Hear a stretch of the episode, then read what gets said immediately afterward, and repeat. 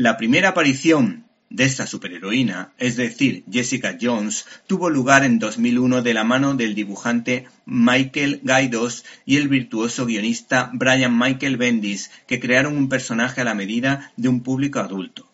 Jessica Jones es una superheroína que ya no ejerce como tal, adicta al alcohol y que trabaja como detective privado ayudando a superhéroes en apuros gracias a su olfato investigando casos de difícil resolución.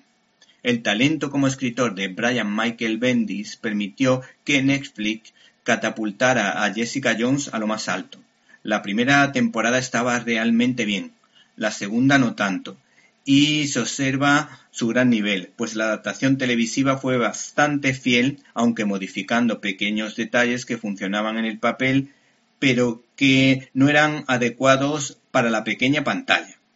En esta serie se pudo ver una serie de enfrentamientos de poder a poder.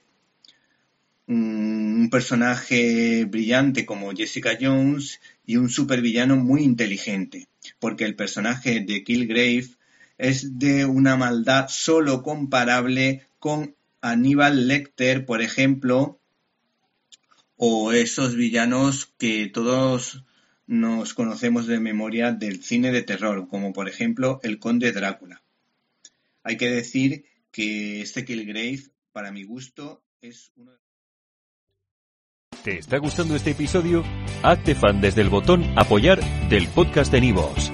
Elige tu aportación y podrás escuchar este y el resto de sus episodios extra. Además, ayudarás a su productor a seguir creando contenido con la misma pasión y dedicación.